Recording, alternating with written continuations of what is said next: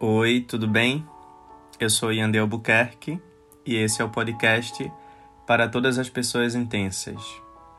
O texto que você vai ouvir hoje se chama Sobre ciclos que precisam ser encerrados. Aproveita para compartilhar o podcast com os amigos, tá? Até mais.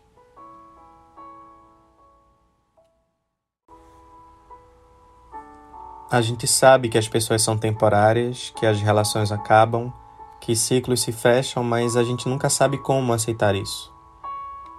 Eu sempre digo que a gente nunca está 100% preparado para fechar um ciclo.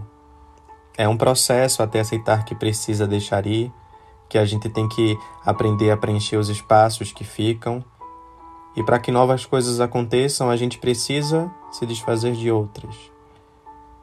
Eu já tive uma dificuldade enorme de partir de relações pesadas por medo de enfrentar o peso do vazio depois. Já tive medo de pôr um fim em algo que não me fazia bem porque eu tinha preguiça de ter que enfrentar o processo de me desprender de algo que eu já tinha me acostumado. A gente se acostuma e, quando menos percebe, está em lugares que impedem a gente de simplesmente ser a gente, em relações que nos afastam de quem somos e não tem que ser assim, né? Nunca é fácil aceitar que acabou, não é leve entender que precisou abrir mão, não é tão bonito perceber que você precisa deixar de querer o que você queria, mas às vezes é necessário. A gente tem que parar de ter medo de seguir sozinho, porque a vida não para para a gente descer. O tempo corre, a vida passa, a gente precisa ter coragem de olhar para a gente e dizer: Eu tô contigo.